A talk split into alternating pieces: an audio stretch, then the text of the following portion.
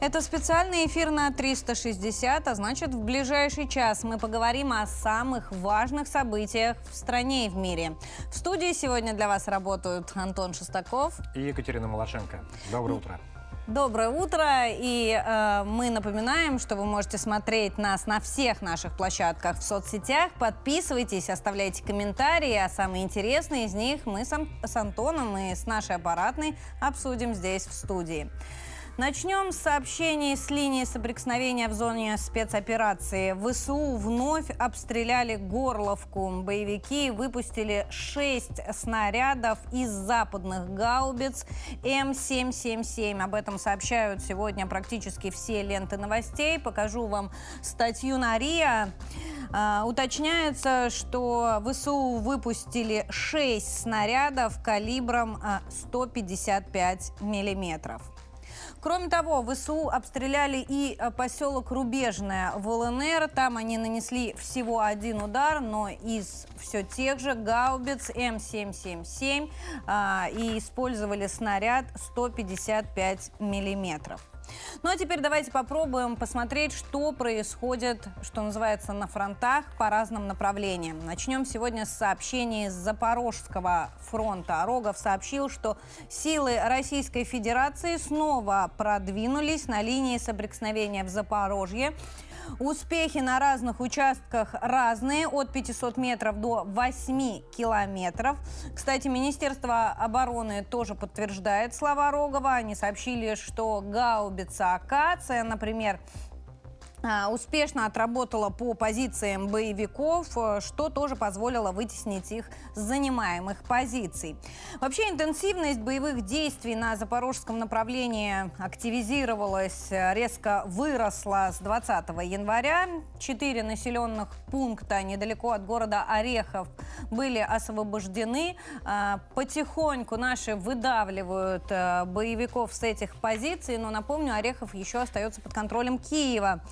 А, боевики отказываются выходить, э, тем не менее, на позиции. Мы получаем сообщение, что именно а, возле Орехова, возле Гуляй-Поля сейчас ведутся интенсивные перестрелки. А Рогов сообщает, что участвовать в них профессиональные украинские военные не хотят.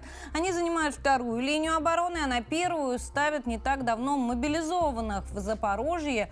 А, их, мол, не жалко. Что касается обстрелов с их стороны, то Рогов сообщает, что они уменьшились. Э, получается, первая линия обороны а, в значительной степени, и даже вторая и третья, отброшенные боевики просто не дотягиваются до населенных пунктов. Да, и вот что касается тех не желающих выходить на позиции, говорится в частности о боевиках из 102-й территориальной обороны из Ивано-Франковска. Ну и кроме того, военные эксперты, ну вот наша артиллерия хорошо, кстати, работает на, на запорожском направлении. Сообщается, что установки гиацинта, их, им нет равных. А, регулярно бьют по скоплению техники, живой силы противника на дальности в 24 километра. А, ну, там, кстати, вот э, лесопосадки густые, там, э, где прячутся, собственно, боевики, и вот э, их в этих местах, в, этих лесо, в этой лесополосе как раз наша артиллерия и достает, ну, с помощью разведки дронов и так далее. А военные эксперты тем временем прогнозируют, что и говорят о том, что сейчас ставки на запорожском направлении очень высоки. И вот есть, в частности, цитат одного из военных экспертов, значит, он говорит о том, что боевики ВСУ будут вынуждены как минимум выводить оттуда часть, часть войск, потому что в случае захода им в тыл э, линия обороны станет бессмысленной. Поэтому Украина будет сейчас бросать на запорожское направление все резервы, в том числе э, с белорусского направления, иначе потеряет очень крупную группировку войск на Донбассе. Пророчат на запорожском направлении открытые танковые бои. То есть, ну, а Прохоровка, да, то есть вот, вот в таком масштабе об этом говорят эксперты. Слова этого эксперта, кстати, подтверждает и наше Министерство обороны. Они накануне сообщили, что Украина стягивает резервы на запорожское направление. Однако успехов им там добиться по-прежнему не удается. Ну, вероятно, ждут западного западного оружия и прячутся, как правильно Антон сказал, в лес-полосе. Ну что, дальше смотрим Херсонское направление. Значит, э, По последним данным, э, наши подразделения артиллерийские отразили атаку спецназа в ВСУ. Э, десантники пытались прорваться у Новой Каховки. Есть э, даже видео из украинских источников. Мы сейчас его открываем на плазме, а я пока расскажу, что пытались сделать. Значит, Пытались они по традиции форсировать Днепр, э, закрепиться на нашем берегу, э, опять же, в районе Новой Каховки. Э, в результате отражения атака уничтожено 6 БМП противника и 3 катера, а также около 100 человек личного состава. Но в украинских источниках распространяется несколько иная информация. Якобы десант ВСУ высадился на берегу Днепра и уничтожил уничтожил командный пункт э, нашего подразделения.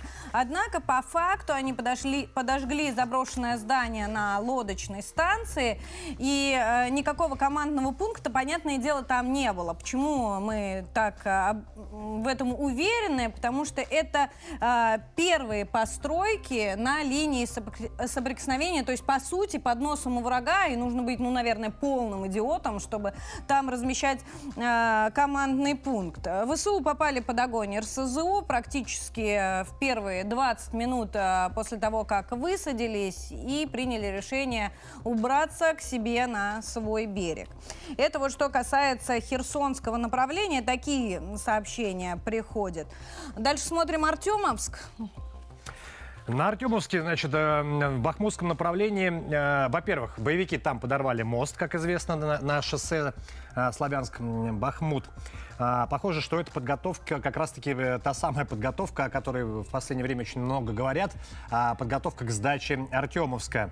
Ну, ну вот давай посмотрим, где да, этот да, карта, мост давайте посмотрим находится. Карту, да. Это окрестности Артемовска, а, мост недалеко от Никифоровки. Это дорога, по сути, сейчас позволяет ВСУ выйти из Артемовска на подконтрольную им территорию, поэтому и складывается такое впечатление, что они действительно могут принять решение решение сдать город без боя. Ну, в самом городе, э, в Бахмуте, музыканты, да, ЧВК «Вагнер», как я постоянно говорю о них, которые играют первую скрипку, а, продолжают продвигаться в районах Забахмутовка, мясокомбинат, Собачевка, а также рядом с водоемом трудных, э, трудный ставок. Севернее Бахмута бойцы ЧВК «Вагнер» продолжают успешное наступление одновременно на нескольких направлениях. Ну вот а, здесь смотри, как раз да, на, все карте. на карте. Да, все прекрасно Это и обозначено, по каким направлениям идут сейчас музыканты.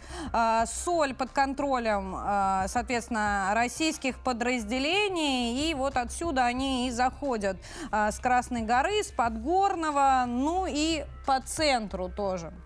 И кроме того, э, музыканты установили огневой контроль над двумя важнейшими дорогами, ведущими в Артемовск. Вот по данным э, специалистов, значит, э, с помощью орудия «Гиацинт-С» и дивизиона особой мощности САУ «Пион» калибра 203 мм установлен огневой контроль над участком трассы Т-0504 между населенными пунктами Красная и Ступочки. Также был установлен контроль над участком трассы М-03 между Подгородным Поросковьевкой и Красной горой.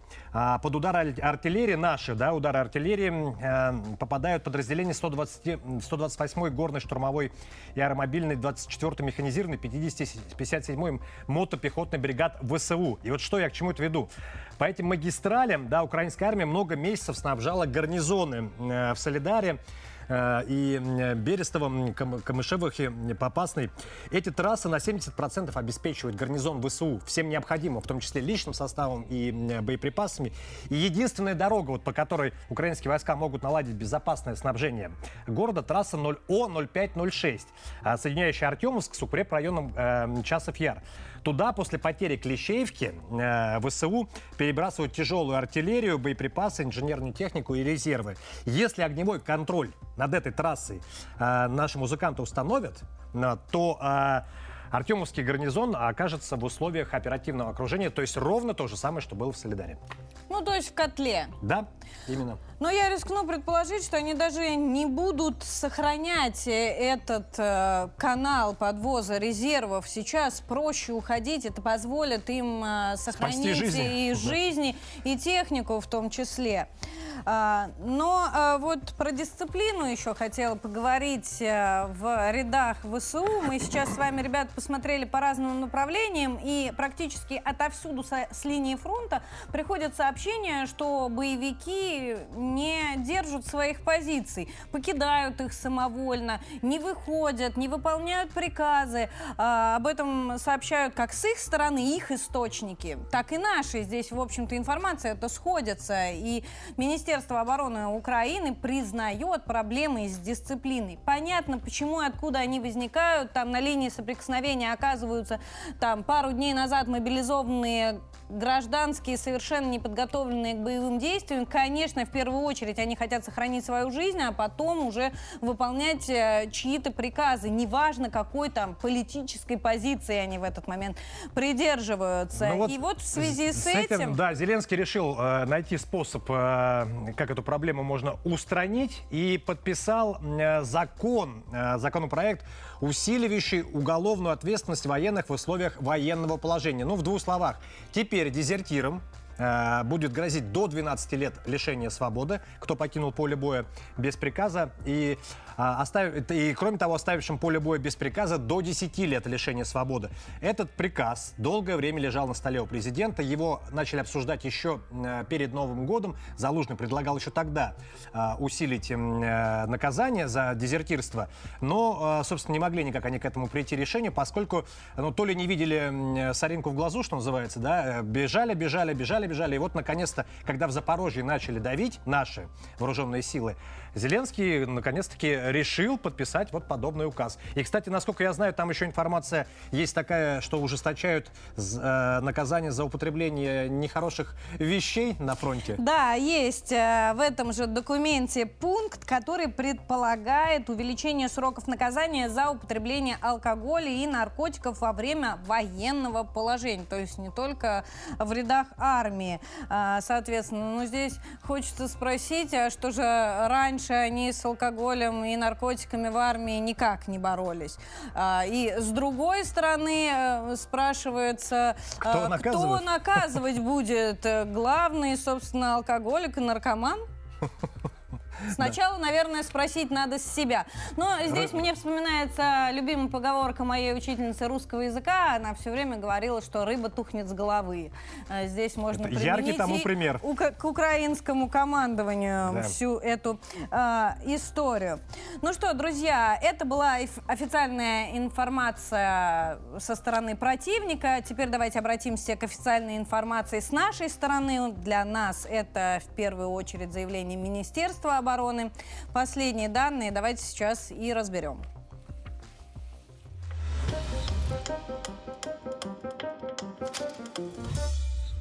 На Купянском и Запорожском направлениях авиации и артиллерии нанесено огневое поражение механизированным бригадам ВСУ в районах Харьковской области и ДНР. На Краснолиманском направлении огнем артиллерии Центрального военного округа нанесено поражение подразделениям 80-й и 95-й десантно-штурмовых бригад Вооруженных сил Украины районах населенных пунктов Червоная Деброва Луганской Народной Республики и Серебрянка Донецкой Народной Республики. Видя карту Луганской Народной Республики, задается вопросом, что она ну, уже вся, дескать, э, розовая и освобождена. Вы знаете, я помню в середине операции, э, где-то весной, по-моему, уже было объявлено освобождение ЛНР.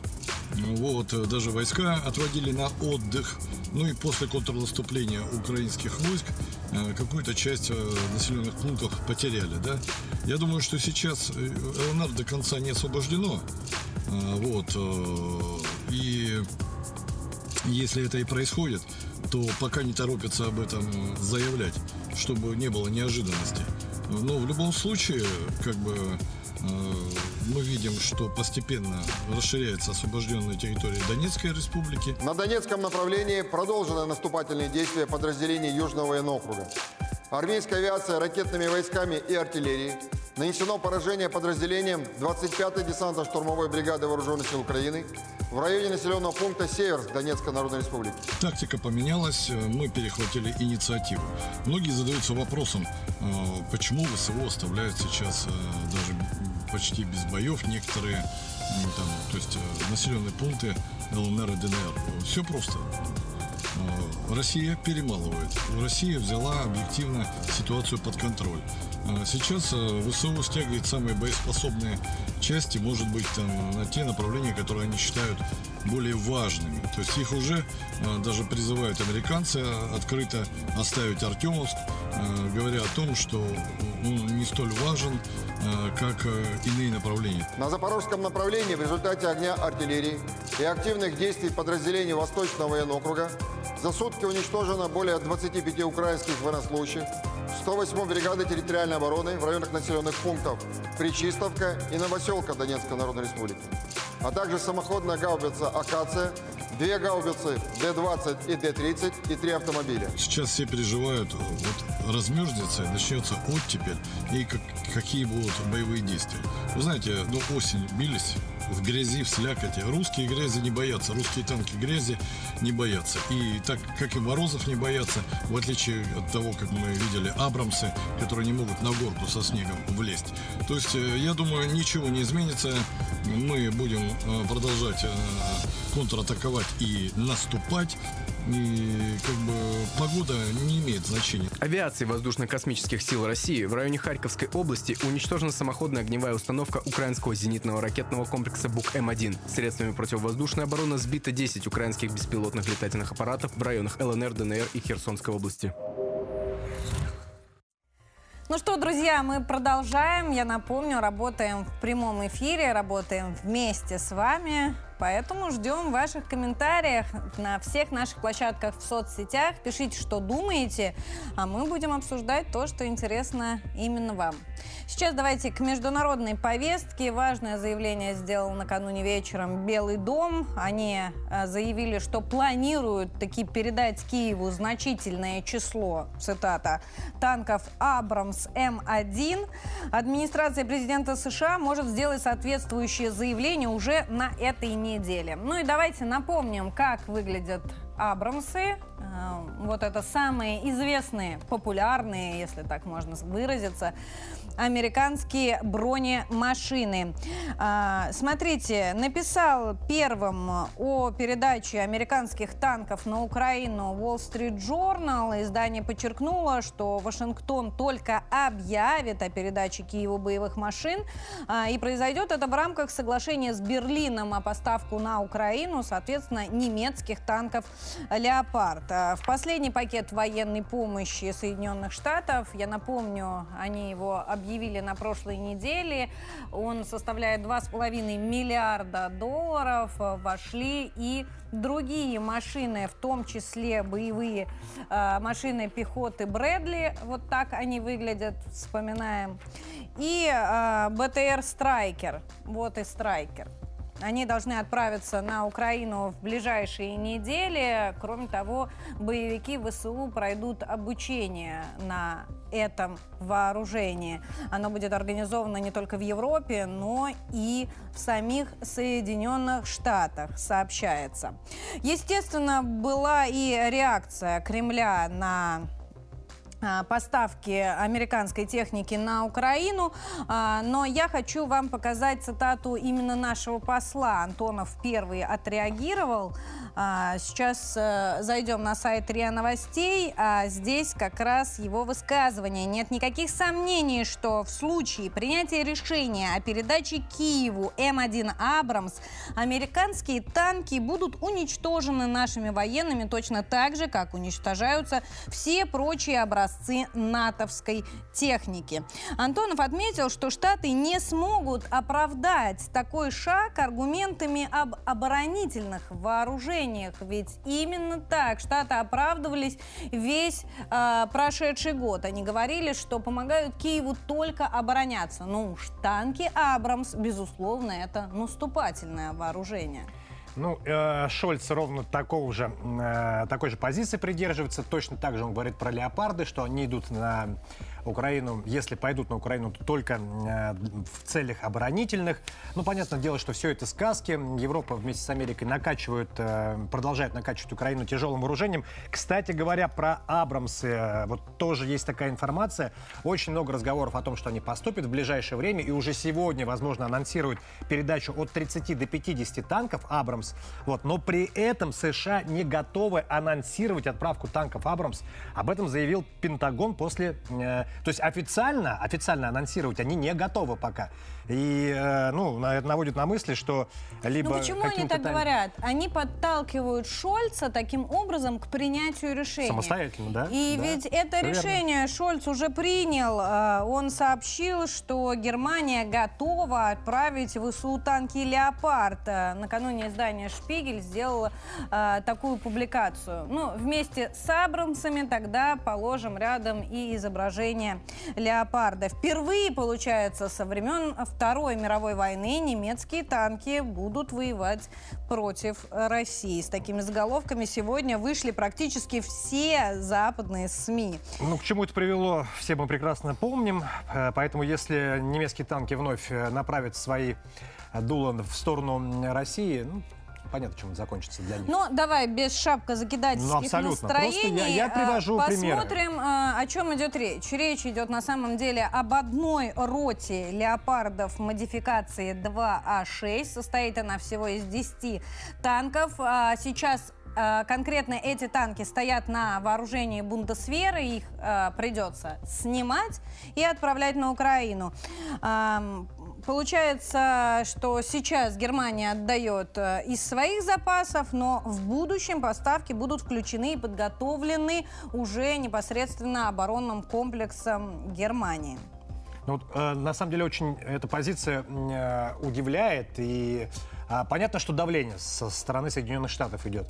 Но одно дело отправить какой-то резерв, допустим, со складов со складов, вернее, да, э, и, или что-то, что требует какой-то, может быть, э, переоснащения, какого-то ремонта, но снимать с вооружения то есть открывать. Понятно, что э, Германия не находится там, да, на грани какого-то вооруженного конфликта, но тем не менее снимать свои танки с вооружения, чтобы отправить на Украину, это нонсенс. А они знаешь, как это объясняют? Они говорят, зато они в рабочем состоянии. Они стояли у нас на вооружении, ездили у нас на учения. Значит, козырь. они рабочие, а другие, мол, поставляют танки из резервов, а одни без гусениц, другие без дула. Ну, вот это вот. Купил в полной комплектации, есть даже Слава рули Богу, и да, колеса. Да, колеса да, рули колеса.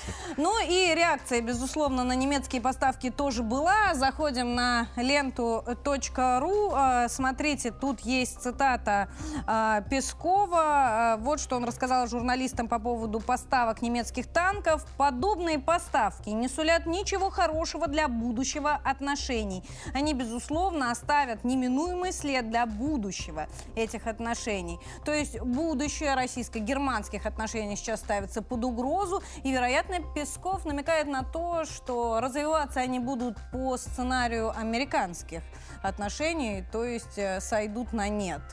Ну, не хотелось бы, конечно, чтобы к этому все привело, но э, тем не менее, да, э, к этому пока, да, вот судя по повестке международной, к этому все и идет. Кроме того, Германия активно, э, вернее, Польша активно давит на Германию, сделала официальный запрос о передаче своих танков «Леопард-2», ну, попросила разрешения официального Германии, чтобы э, отправить танки на Украину. Те тоже Хотя давно вот хотят тоже это сделать. интересные ребята, они неделю кричали о том, что они могут отправить танки без разрешения, без разрешения да, мы сами, Германии, сами, да. мы сами с усами, мы там какую-то коалицию будем создавать. И все-таки пошли к Германии за разрешение. Да, да. И более того, не только пошли в Германию за разрешением, они еще и просят компенсацию Евросоюза за возможную отправку танков «Леопард». Не просто так, это не жест доброй воли. Мы вам танки и спасибо.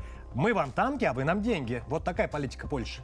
Но на самом деле ранее еще агентство Bloomberg сообщило, что Берлин официально объявит о своем разрешении на реэкспорт немецких танков уже сегодня, 25 января. Правда, вот следим с Антоном за лентами новостей, такого сообщения пока не было. Однако уже есть информация, что 12 стран согласились передать э, Украине танки «Леопард». Об этом сообщает канал ABC. Э, давайте прямо зайдем на сайт, смотрим подтверждение. А, речь идет о 100 единицах техники. Это совокупная цифра. Соответствующие соглашения, вот говорится в этой статье, были достигнуты на встрече контактной группы по поддержке Украины стран НАТО и их союзников, которая прошла на авиабазе в Германии э, на прошлой неделе. Что касается списка согласившихся, ну, там ничего нового, никаких открытий. Вот Финляндия только заявила, что она готова не только поставлять на Украину немецкие танки, но и э, организовать обучение в Финляндии. На что давят финны? Они говорят, что погода более-менее похожа у них на российский климат, и они готовы научить украинских боевиков управляться с немецкими танками в российском э, климате. Ну и они уточняют, что нужно создать мощное подразделение вообще в Европе бронетехники и уже какое-то совокупное число отправлять на Украину. Здесь он вторит, вторит Зеленскому, который говорил, что пара десятков танков э, ситуацию никак не решит. Но здесь вот даже вдумайся просто, вот мне так понравилось, как ты э, сказала, финны собираются учить э, украинцев управлять немецкой техникой на, в российских условиях погодных и ну, практически да, на нашей территории. То есть парадокс вызывает сама вот эта вот э, жгучая смесь. Ну и кроме того, да, Зеленский, э, и не только Зеленский, да, представители киевского режима уже не раз говорили, что эти два, два десятка, там минимум 500 танков, даже 100 единиц танков вряд ли помогут, то изменит, изменит а, ситуацию на фронте протяженностью 800 километров. Как минимум 500, ну как минимум, чтобы сделать какие-то... И не просто 500 танков, а, а еще и какие-то совершить боевые действия, да, какие-то маневры, э, да, чтобы они дали результат. Это просто выйти на позиции, да, но их э, разнесут к чертям эти танки и все. Ведь надо же уметь с ними обращаться, уметь ими управлять и все остальное уметь с ними делать. Так что... Интересно, где будут учить управлять э, американскими Абрамсами. То есть, получается, и как? И снова кто? нужно будет брать украинские подразделения, вести за океан, там два месяца учить, потом вместе с танками возвращать их на линию фронта. А что в этот момент э, будет на линии соприкосновения? Мобилизованные, ну. которые бегут с позиции и попадают в тюрьму, потому что ужесточили наказание за дезертирство. Сами себя загоняют в угол и затягивают затягивать петлю на шее. Но вернемся к Европе. На самом деле не все страны согласились отправлять э, на Украину свои танки. Вот чехи, например, отказались. Они заявили, что стоящие на вооружении Чехии немецкие танки «Леопард-2» нужны самой Чехии для противодействия внешней агрессии. Э, поэтому поставлять свои боевые машины они не собираются. Эстонцы тоже не собираются. По другой причине, у них просто танков нет. Но они, как и вся Прибалтика, Прибалтика настроены, естественно, против России очень сильно. На этот раз они решили заблокировать проход российских судов через Эстонский залив.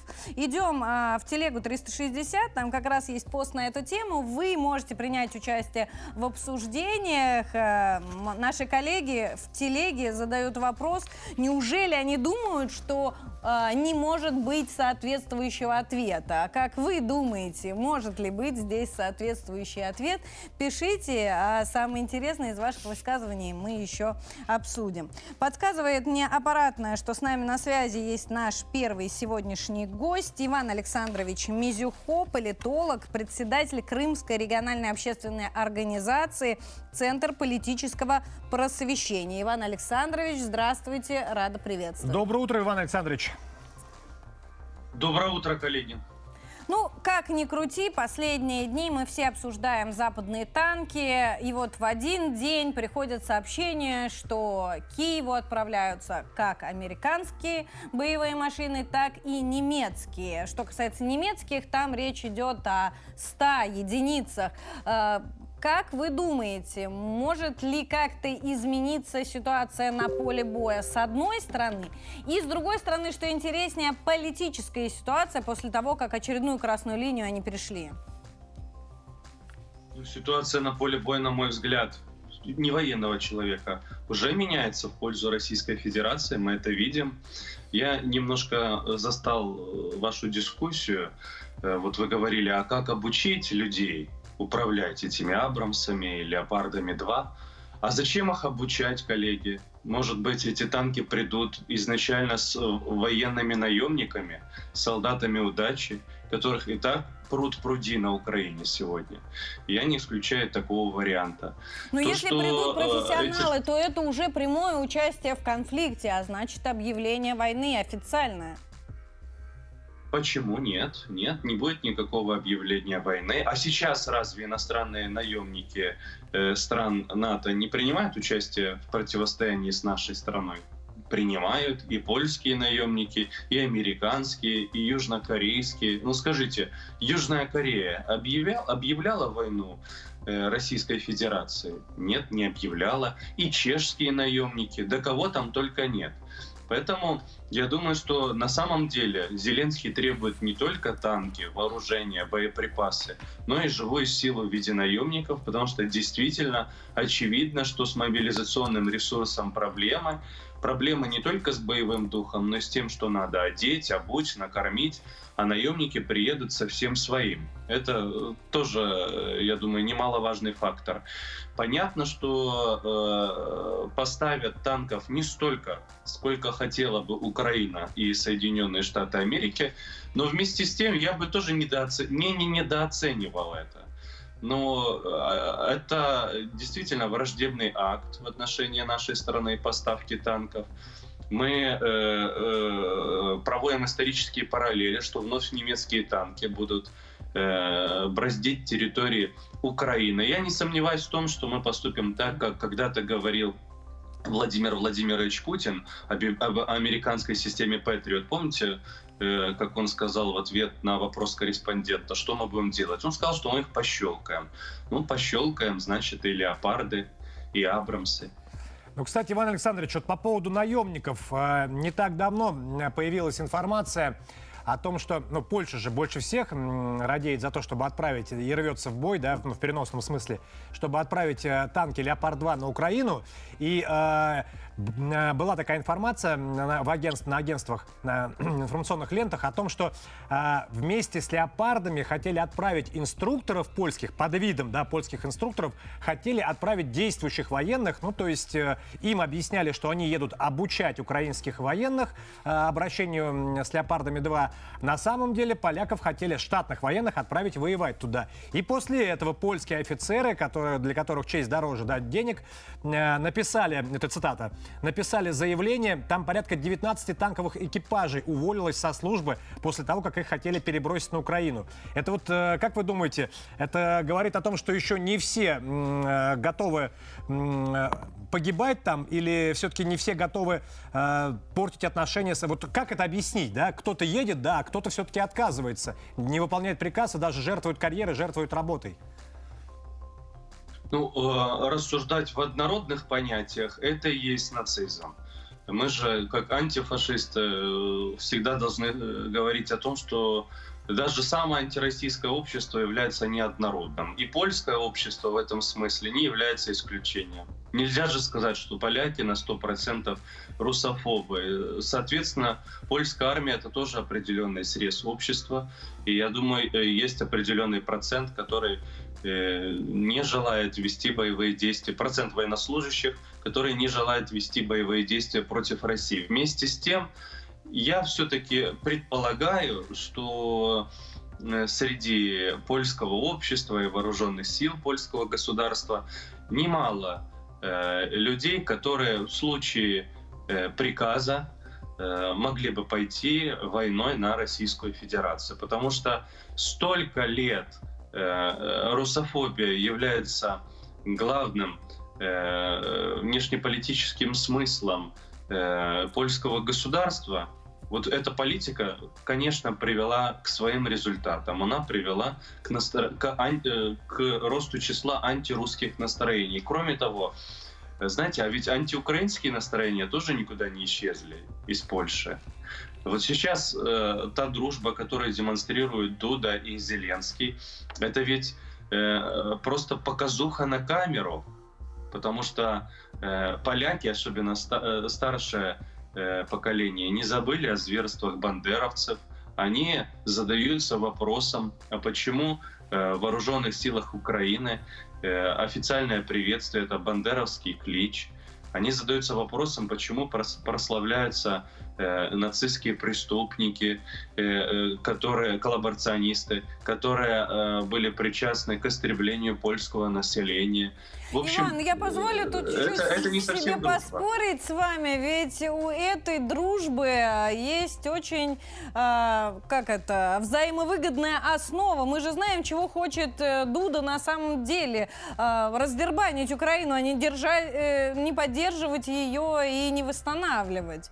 Я хотела, знаете, у вас еще про Эстонию спросить. Ну, такой так чисто это дружба или вопрос. это хитрый маневр тогда? Да, естественно, это хитрый маневр. И мне кажется, что с политической точки зрения Дуда очень верно действует. И он знает, чего хочет. И умело это завуалировал под вот эту самую дружбу.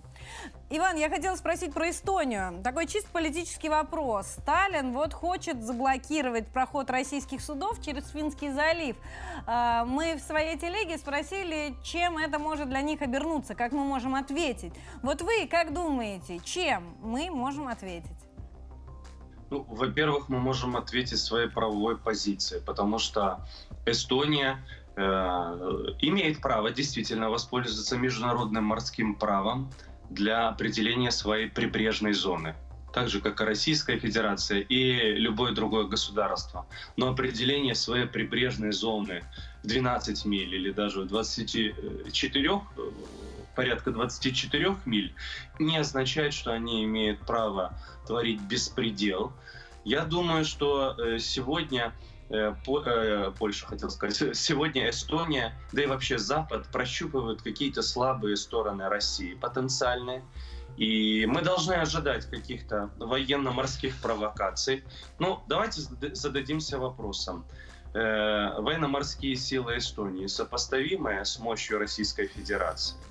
И в случае какой-то военно-морской провокации мы утремся или покажем силу? Я думаю, что мы покажем силу мы ответим силой на любую провокацию. Спасибо вам большое Спасибо, за ваше Иван мнение. Иван Александрович Мизюхо, политолог, председатель Крымской региональной общественной организации «Центр политического просвещения» был с нами на связи. А сейчас хочу к белорусской теме. Интересное заявление накануне сделал президент республики Лукашенко. Он заявил о предложении Киева заключить пакт о ненападении. По его словам, Запад, цитата, не отказался от своих планов касательно Беларуси, а на Украине продолжают готовить боевиков и наемников. Подробности в материале.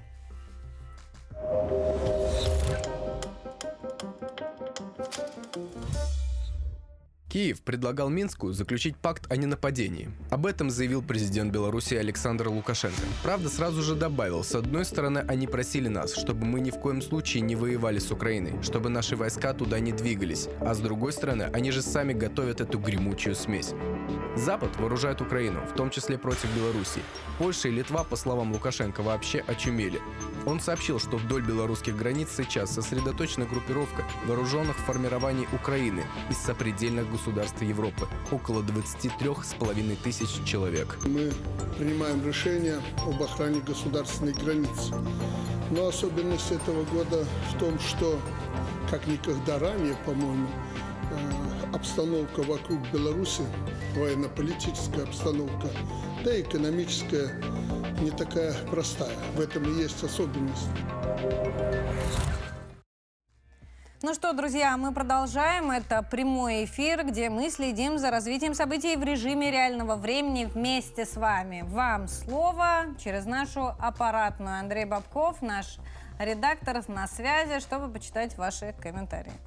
Привет, Катя, привет, Антон, спасибо большое. Затронем, наверное, международную повестку. И первая новость у нас. США могут направить Украине от 30 до 50 Абрамсов. Такая информация поступила от турецкого агентства Анадолу со ссылкой на представителя американской администрации. Вот что думают наши подписчики в Телеграме. Дмитрий Новиков написал, ну что, жуем дальше сопли. Очередные красные линии сдвинулись.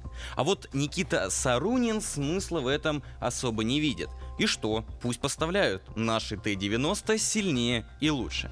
Александр Клучанский оставил вот такой комментарий. Начался настоящий замес. Нужно бить по скоплениям техники на границах. Ну и интересный факт от Елены Фоминой. Абрамсы тяжелые, а броня вот у них слабая. Есть несколько недочетов. Наши их еще в Сирии протестировали. Есть еще один инфоповод, тоже связанный с танками, который наши подписчики не оставили без внимания. И тут уже засветился Шольц и подставка немецких танков Киеву, а именно Леопард 2.6. И ВКонтакте Сергей Комаров задался довольно таким интересным вопросом. Что там по красным линиям, пишет Сергей? Это считается или как? Просто если нет, тогда я уж не понимаю, сколько позволено Западу. Антон Джой написал. Ну, то понятно было, ждали, будет ли реакция от РФ, а реакции не последовало. Крайне сильно эта новость расстроила Анну Соркину. Немецкие танки снова на русской земле, написала Анна. Не прошло и сотни лет. Просто слезы на глазах. Вот мнение Вячеслава Хотова слегка отличается от остальных. Заставили, они приняли решение. Еще один металлолом. Но, тем не менее, грустно это все. Чем дальше заходит, тем страшнее. Стол переговоров будто придумали для идиотов. Продолжайте делиться своими мнениями в наших социальных сетях, в сетях ВКонтакте, Телеграм и Одноклассники, а мы будем зачитывать ваши комментарии в прямом эфире 360. Катя, Антон, вам слово. Спасибо, Андрей. Спасибо, дорогие друзья, что вы нам пишете. Не забывайте э, продолжать это делать. Будет еще одно включение, где мы почитаем ваши комментарии. А пока давайте вернемся к повестке. Итак, э, Владимир Путин провел встречу с губернатором Белгородской области. На повестке дня были вопросы обеспечения безопасности и необходимые меры помощи местным жителям.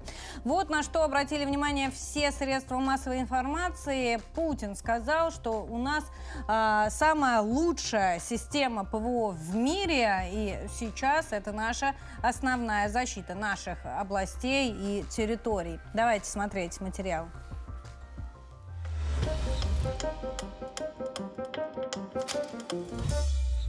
Вячеслав Белгородская область под вашим руководством гарантирует, э, демонстрирует очень хорошие результаты устойчивого такого стабильного развития.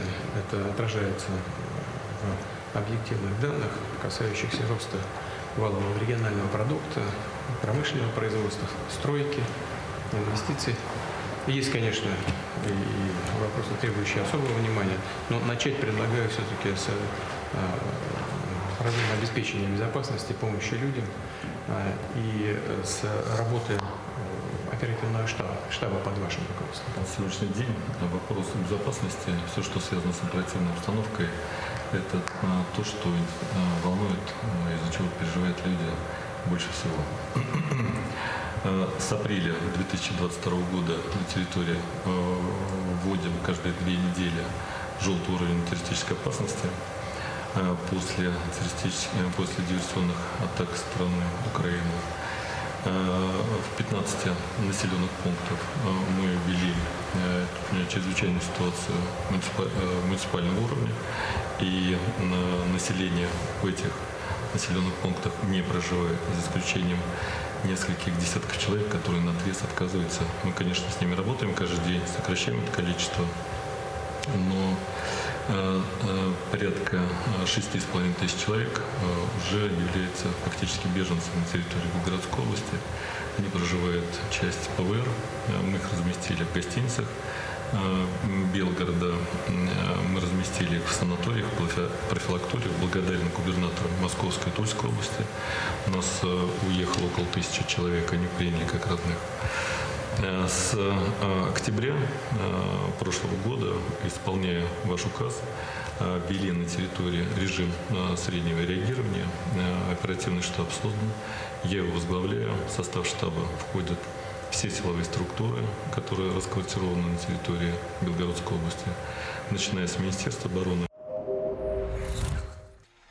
Ну и стоит добавить к этим словам, что не только самые лучшие наши средства противовоздушной обороны, но и производство количества боеприпасов, которые производит Российская Федерация, в разы превышает количество боеприпасов, которые производят Штаты. Ну, в общем, нам есть чем гордиться. Да. Антон, спасибо тебе большое за участие в эфире. Ну, а мы, друзья, продолжаем. Спасибо, всем хорошего дня. Глава МИД России э, Сергей Лавров продолжает свое африканское турне. Накануне он прибыл в Анголу. Там его встретил его коллега ТТ Антонио. А, рассказал об изменениях в стране на русском языке. На это обратили внимание все средства массовой информации. А на сегодня у российского лидера намечена а, встреча, обширная программа, переговоры с президентом Жоао Лоуренсу и не только. Смотрим материал.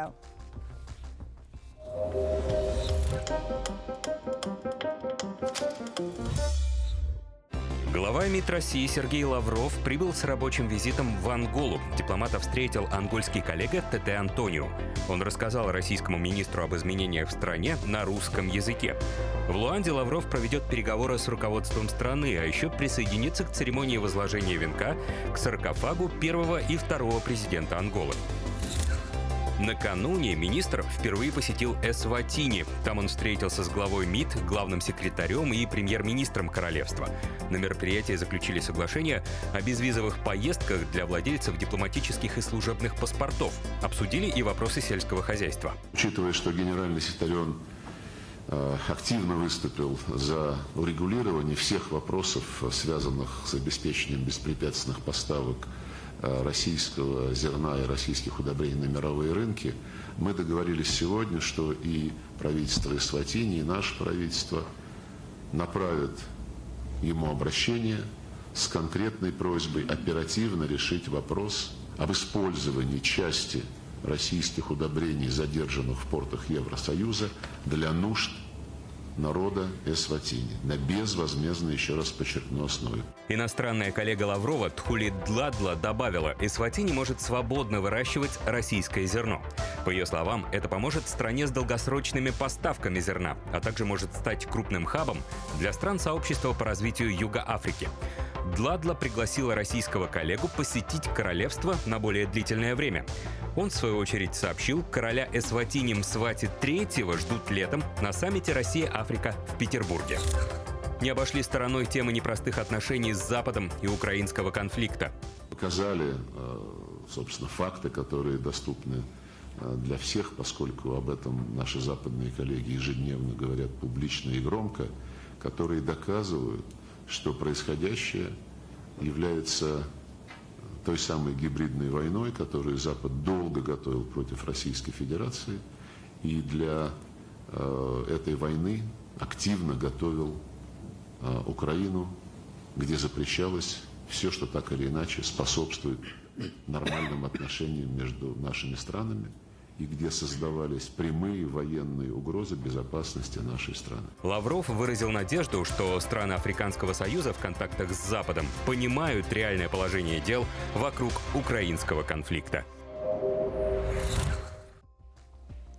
Мы продолжаем. Это специальный эфир на 360, где мы следим за развитием событий в прямом эфире. И к нам присоединился мой коллега Гес Ролидзе. Рада тебя приветствовать. Всех приветствую. Здравствуйте.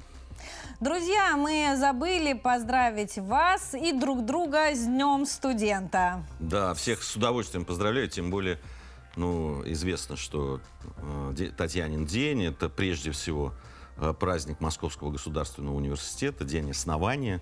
Так что вот э, своих однокашников по Московскому университету особо поздравляю.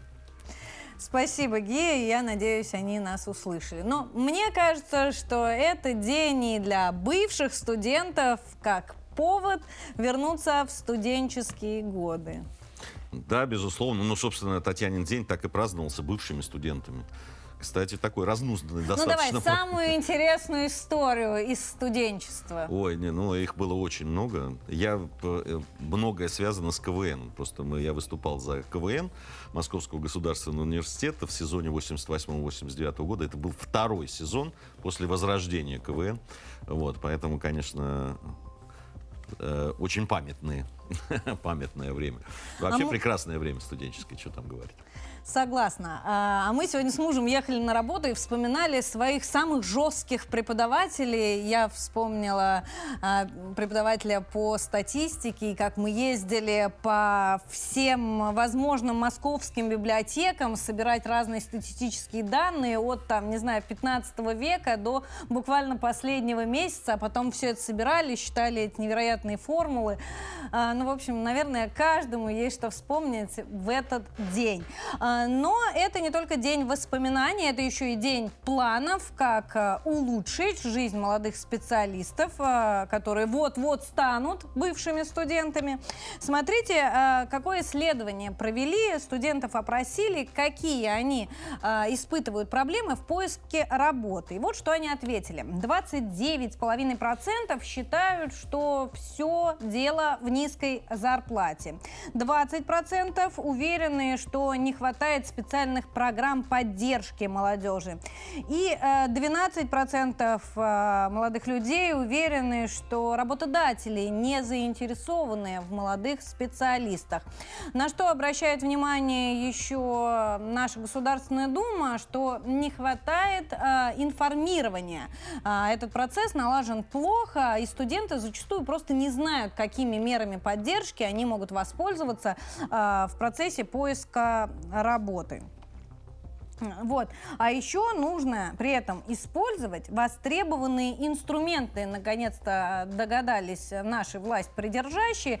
То есть, чтобы студенты знали о том, а, что им делать, информацию об этом нужно размещать в соцсетях, а не только на стендах в университете, куда, собственно, студенты а, сегодня практически не подходят, но еще в каких-то группах, в которых студенты постоянно Я, сидят. я хотел бы вот понять, а так нет информации или студенты не хотят ей овладеть?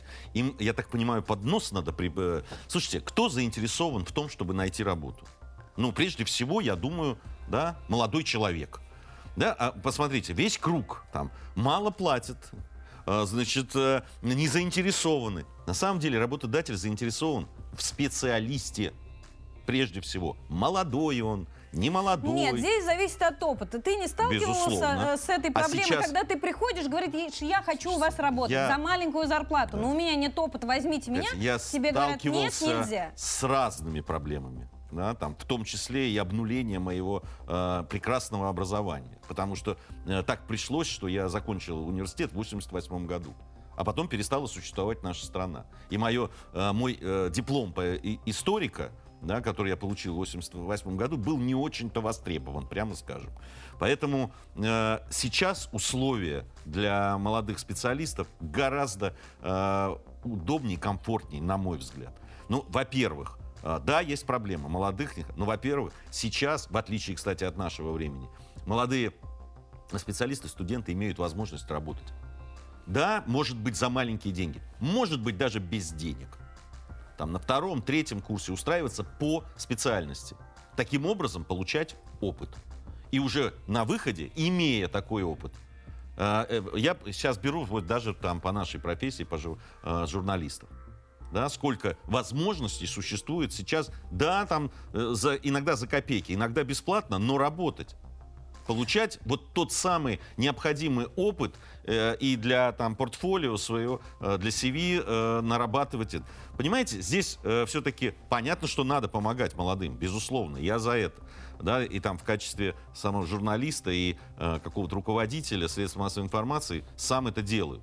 Но э, ну, нужна и э, какая-то инициатива. Да, вот этот инфантилизм, который, к сожалению, да, свойственен сейчас молодым людям, э, потому что 30 лет это прям молодой Честно, человек. мне хочется с тобой поспорить, потому Да, что я сама это- проходила через вот эти все проблемы, мне был вообще не свойственен и, и И, инфантилизм. сма- и смотри, где ты сейчас. Но а, Посмотри, ты ведущая прекрасной программы на замечательном телеканале. Значит, все не зря было? Но, тем не менее, когда я приходила в университете и спрашивала, пожалуйста, отправьте меня на практику, мне нужно пройти практику вот этим летом, да. дайте мне какие-нибудь контакты, мне говорили в университете, что это задача э, студента, найти себе место, где он э, пройдет практику. Дальше не... ты э, приезжаешь на улицу 5 Ямского поля, звонишь в домофон и говоришь, возьмите меня, пожалуйста, на практику, я такая замечательная, прекрасная. Они говорят, что нет, у нас там есть какие-то программы, вот мы этих берем, этих не берем, нужно 15 тысяч бумажек написать, нет, короче, не берем. И э, по сути большинство студентов делает липовые отчеты о практике, чтобы их сдать э, в деканат, и к ним никто не приставал. По, по факту опыта они никакого не имеют, а университет не отслеживает, реально они проходили там практику или нет. Ну, э, значит, по проблемы с, э, э, безусловно, с организацией практики там и так далее, нет. Мне вообще не нравится э, то, как устроено сейчас обучение журналистов конкретно. Не нравится. Да, потому что, э, и, и больше того скажу, я знаю своих коллег, которые готовы были бы вести там либо лекции, либо э, какие-то факультативы э, на журфаке. А им этого делать не дают по разным причинам. То есть и с той стороны плохо, да. и с этой. Нет, я не сказал, чтобы плохо, но прежде всего в этом заинтересован все равно студент. Гея, давай отдадим слово аппаратный. Знаешь почему? Потому что у нас а, там сейчас сидит настоящий, реальный, сегодняшний студент Видишь, Андрей нашел? Попов, наш редактор. Андрей, ну первое, с праздником тебя. У меня два вопроса. А, сдал ли ты сессию, все ли удачно? И а, второй, а, какие сейчас действительно сложности испытывают молодые молодые специалисты. Спасибо, Катя, и за поздравление и за переданное слово. Сессию сдал, все хорошо, 4-5, вроде как не завалил. Отлично, сейчас будем отдыхать ну, конечно, вне работы. А сложность у журналистов, я тебе скажу, практика, как ты уже и сказала, потому что места, в которые отправляют, иногда не особо дают тебе много каких-то знаний. Вот. Ну, ну, как мне, как ты видишь... пришел на телеканал 360, как тебя взяли без опыта студента? А, вот, расскажи нам свою историю.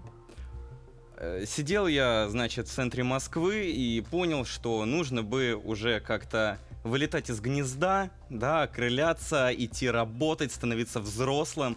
И одногруппник мой сказал мне написать э, редактору нашему, э, шеф-редактору Павлу Смирнову. Вот я пришел, он мне дал про какую-то катастрофу в Бразилии написать, сказал, ну ладно, можно подтянуть. И, собственно, вот я оказался на 360 за три дня, уже тут больше, чем полгода. И вообще не жалею, честно говоря, практики намного больше, чем где-либо на вузовских практиках.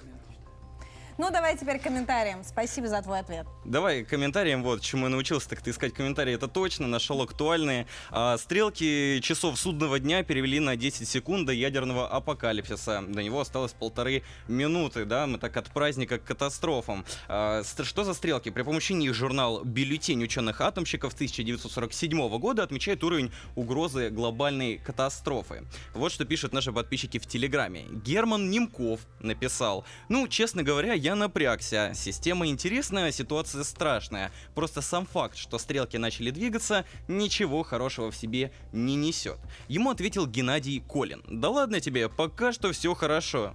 Позитивно, да? Может это и к лучшему. Я про то, что эта новость разлетелась по свету. Лидеры стран могут задуматься и в случае чего не допустить катастрофы. Я, по крайней мере, я, по крайней мере, на это надеюсь. Ирина Горова оставила такой комментарий. Я не верю, что кто-то пойдет на такое такое, что кто-то запустит ядерные боеголовки. Какой бы трэш в мире не происходил, хоть какая-то часть разума у людей должна остаться. Надеюсь, культа массового самоистребления не случится. Но есть и еще один интересный инфоповод. Никита Михалков сообщил, что его выписали из больницы. И, конечно, подписчики 360 этой новости рады. В Одноклассниках Александр Карпатов написал «Ждем новых бесогонов. Здоровья вам, Никита». Рада и Ольга Шотина. Фух, на самом деле аж отлегло. Последние годы, пишет Ольга, и так тяжелые. Забрали слишком много хороших, талантливых людей. Я счастлива, что в их число не вошел Михалков. Георгий Киркин написал просто, но по делу. Лечитесь, не блатуйте раздетым, здоровья вам, жду в эфире, а лучше на сцене. И пока Георгий ждет в эфире Никиту Михалкова, мы ждем ваших комментариев в наших социальных сетях, которые мы зачитываем в каждом прямом эфире. Катя Гия, вам слово. Спасибо, Андрей. Еще раз с праздником тебя. И я все-таки хочу вернуться к студенческой теме. Наверняка э, те, кто не испытывают э, проблем с трудоустройством, это молодые специалисты э, в сфере IT. Вот, например, есть сообщение, что Google увольняет своих сотрудников. Они сократили аж 12 тысяч человек. Э, предлагаю посмотреть на телегу 360 сейчас. Там есть как раз этот пост. Э, э, есть ли возможность, как ты думаешь, думаешь, приехать э, им в Россию? Да почему же нет? Конечно, у нас э, сейчас бум э, да, на IT э, в, в IT-сфере, э, поэтому хорошие специалисты везде нужны. Об этом, кстати, много говорили. Было время, когда наши айтишники уезжали на Запад работать. Ну, сейчас их там увольняют, могут приехать обратно работать здесь. Ну что, тогда добро пожаловать. Мы будем заботиться не только о своих молодых э, специалистах, но и о западных в том числе. Пускай Я... они сами о себе заботятся. Главное, мы будем им давать работу. И денег платить. Ну, мы же честные. Вы нам знания и умения, а мы вам денег будем платить. В рублях, естественно. А, будьте здоровы, оставайтесь на 360. Мы на этом прощаемся с вами. Увидимся завтра в прямом эфире в 10 утра. Thank you.